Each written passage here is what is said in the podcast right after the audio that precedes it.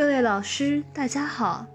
今天给大家分享的文章来自于《中华儿科学杂志》，文章的题目叫做《加速康复外科护理在小儿人工耳蜗植入术中的应用》。摘要翻译如下：目的，探究加速康复外科护理。在小儿人工耳蜗植入术中的应用效果。方法：选取2017年12月至2018年12月收治我院的124例感音神经性耳聋患儿作为本次研究对象，按随机抽样法分为两组：对照组和观察组，各62例。对照组六十二例，采用人工耳蜗植入术为手术期常规护理；观察组六十二例，在对照组的基础上，采用加速康复外科护理。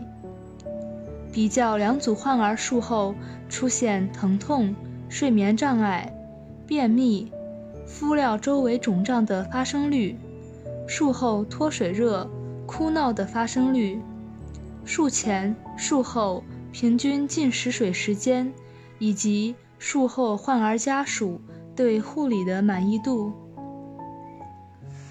结果，观察组患儿术后出现疼痛、睡眠障碍、便秘、敷料周围肿胀的发生率明显低于对照组，差异具有统计学意义。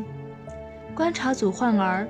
术后脱水热发生率为百分之九点六八，哭闹发生率为百分之三十三点八七，明显低于对照组的百分之二十七点四二的脱水热发生率和百分之七十点九七的哭闹发生率，差异具有统计学意义。术前、术后平均进食水时间短于对照组。差异具有统计学意义。患儿家属护理满意度，观察组为百分之九十八点三九，高于对照组的百分之八十三点八七，差异具有统计学意义。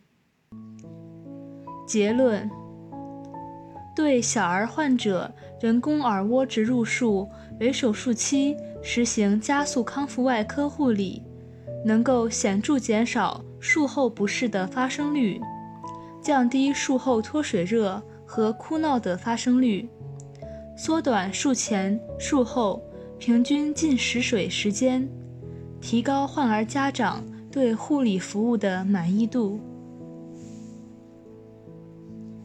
想要了解更多关于本篇文章的详细内容及全文下载，请关注我们的微信公众号 “eras 最新文献解读”。